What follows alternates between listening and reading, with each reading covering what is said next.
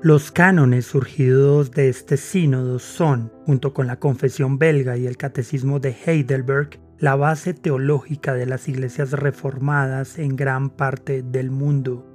Esta reunión protestante también fue central para definir las diferencias entre el calvinismo y el arminianismo. Hola, mi nombre es Giovanni Gómez Pérez y en este episodio haremos un resumen de la historia del sínodo de Dort. Bienvenido a Byte, Biblia, ideas, teología y experiencias. El programa para descubrir el pasado y el presente del cristianismo. Esperamos que seas retado e inspirado por el episodio de hoy.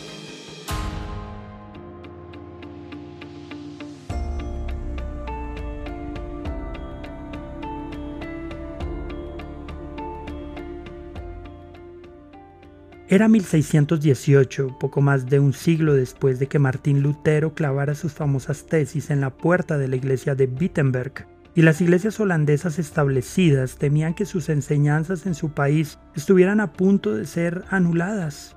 Los Países Bajos, que inicialmente incluían lo que hoy es Bélgica, Luxemburgo y partes del norte de Francia, fueron una de las primeras áreas en recibir el mensaje de la Reforma y la primera en producir mártires protestantes. La peor persecución tuvo lugar bajo Felipe II de España, que gobernó sobre los Países Bajos desde 1555 hasta su muerte. La intervención armada de Felipe comenzó una guerra a gran escala con William el Silencioso, príncipe de Orange, llevando a las provincias del norte a la independencia de España. Estas provincias conocidas como la República Holandesa adoptaron el culto protestante mientras que las del sur, hoy Bélgica, permanecieron bajo el dominio católico español. Jacobo Arminio fue uno de los muchos huérfanos de esta guerra, ya que su padre murió luchando contra España. Criado por primos de su madre, Arminio recibió una donación del gremio de comerciantes protestantes en Ámsterdam lo que le permitió estudiar teología en varias ciudades europeas. Regresó a Ámsterdam en 1587 con una recomendación de Teodoro de Besa y fue ordenado e instalado como pastor. Los sermones de Arminio no plantearon muchas preguntas hasta 1591 cuando Pedro Plancio, un conocido pastor, profesor y cartógrafo, notó algunas interpretaciones poco convencionales del libro de Romanos. Al tratar temas como el pecado de Pablo después de la regeneración y la elección de Dios de su pueblo, Arminio al parecer se había apartado de las enseñanzas tradicionales que la Iglesia reformada había adoptado. Sin embargo, cuando se le confrontó, Arminio negó cualquier divergencia con la tradición o con la confesión belga que él, como pastor, había prometido solemnemente defender.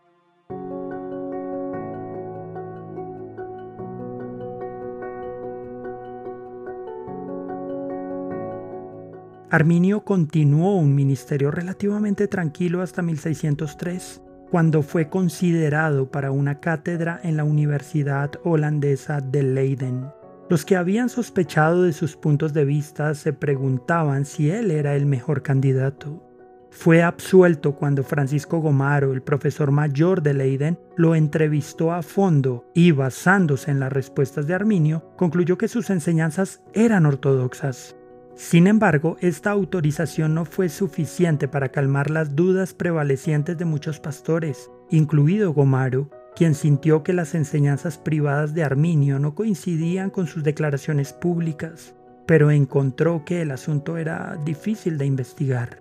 Pero en 1608, Arminio escribió una declaración más completa de creencias en respuesta a un documento que le atribuyó porciones de 31 artículos controvertidos. Esta declaración reveló algunas de sus diferencias con la iglesia establecida, pero Arminio murió al año siguiente, antes de que sus declaraciones pudieran ser examinadas completamente.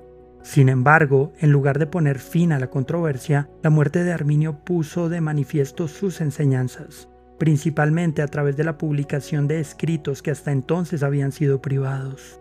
Algunos de sus estudiantes también empezaron a controvertir, llevando los pensamientos de Arminio probablemente más allá de lo que él hubiera aprobado. En 1610, 42 de estos hombres produjeron un documento que cuestionaba algunas de las enseñanzas de la confesión belga sobre asuntos de salvación y lo presentaron al gobierno holandés pidiendo que sus opiniones fueran consideradas y protegidas. Este documento en particular se recuerda como la remonstrance y sus partidarios como los remonstrantes. La protesta incluyó cinco puntos que en adelante serían llamados los cinco puntos del arminianismo. Los cinco puntos originales son libre albedrío o habilidad humana, elección condicional, redención universal o expiación general, el Espíritu Santo puede ser resistido eficazmente y caer de la gracia o el perder la salvación es posible. La mayoría de los pastores holandeses consideraron que estos puntos no eran bíblicos. Para ellos, gran parte de la protesta sonaba similar a las enseñanzas de Pelagio, un monje del siglo IV que había sido condenado como hereje por enseñar que, a pesar del pecado de Adán, los seres humanos tienen en sí mismos por naturaleza y sin la gracia de Dios el poder de creer en Dios y obedecerle. Los remonstrantes no habían ido tan lejos como Pelagio. Para los pastores seguidores de Arminio, la salvación descansaba en la decisión de una persona de creer y por tanto la gracia podía ser resistida y posiblemente abandonada. Estas ideas sonaban como un paso peligroso en dirección al pelagianismo. Esta controversia claramente requería un sínodo, pero convocar uno no fue fácil. La aprobación tenía que venir del gobierno, pero sus niveles más altos de liderazgo estaban en crisis por desacuerdos políticos.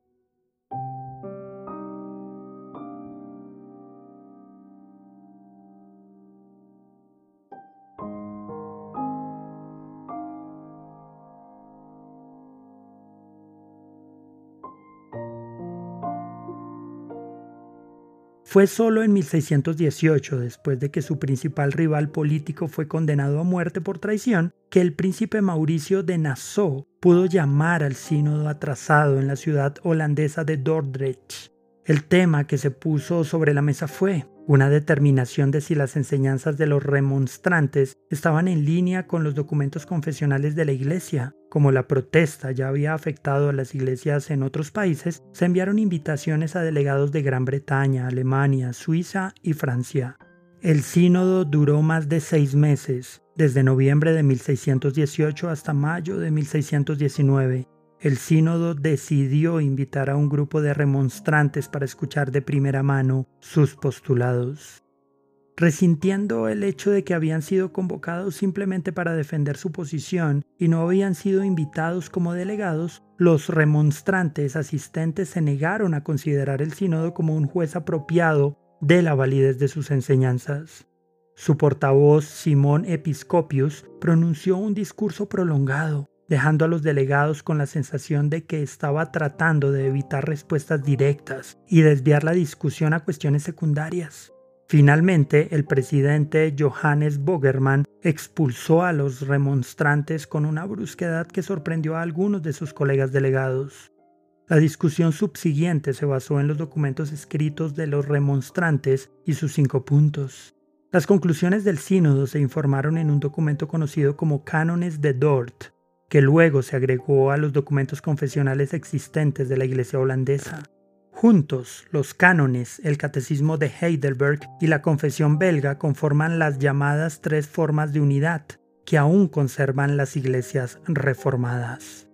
Hoy los cinco puntos enumerados en los cánones a menudo se describen como cinco puntos del calvinismo, pero para ser justos la definición es incorrecta en muchos sentidos. Primero, estas fueron respuestas específicas a los cinco puntos de los remonstrantes. En segundo lugar, solo representan una mínima parte de lo que enseñó el reformador francés Juan Calvino. Tercero, no fueron desarrolladas por Calvino ni por uno de sus seguidores directos. En el mundo de habla inglesa, los remonstrantes se conocen comúnmente como arminianos, y los cinco puntos de los contra-remonstrantes se conocen con el acrónimo de TULIP, que significan por sus siglas en inglés depravación total, elección incondicional, expiación limitada, gracia irresistible y perseverancia de los santos. El autor desconocido de este acrónimo cambió el orden, probablemente porque ULTIP no era tan memorable.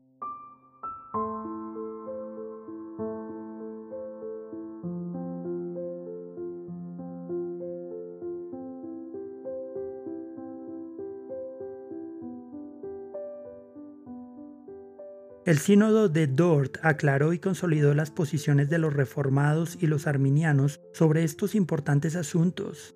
De hecho, siendo el primer sínodo reformado formal e internacional, trajo la unidad teológica entre las iglesias reformadas europeas. Por ejemplo, cuando la Asamblea de Westminster se reunió de 1643 a 1653, pudo construir sobre los cimientos que Dort había establecido. Pero la controversia continuó y se hizo más famosa en el siglo XVIII entre John Wesley, como promotor de las enseñanzas arminianas, y George Whitfield como un defensor de la posición reformada.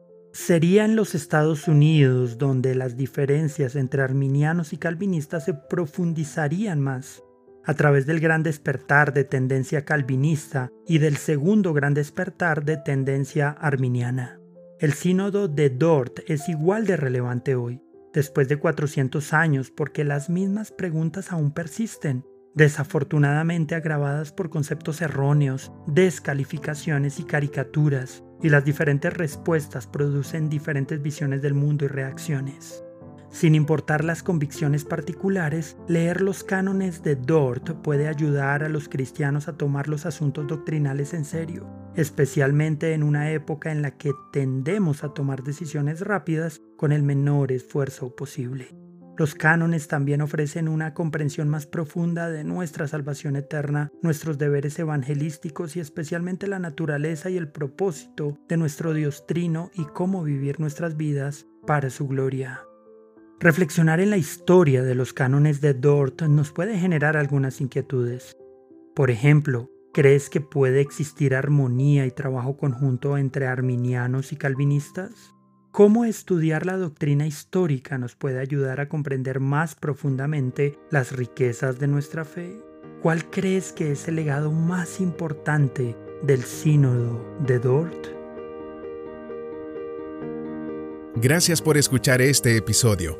Esperamos que haya sido de bendición para tu vida. Este programa se emite con el propósito de exaltar a nuestro Salvador Jesucristo, quien en su gracia nos ha provisto todo lo necesario para hacerlo posible. Si quieres conocer más sobre este programa, leer el texto completo o ver un video sobre este tema, puedes ingresar a www.byteproject.com. También puedes seguirnos en nuestras redes sociales, YouTube, Instagram o Facebook como Byte Project. No olvides suscribirte para no perderte ninguno de nuestros contenidos. Hasta el próximo episodio.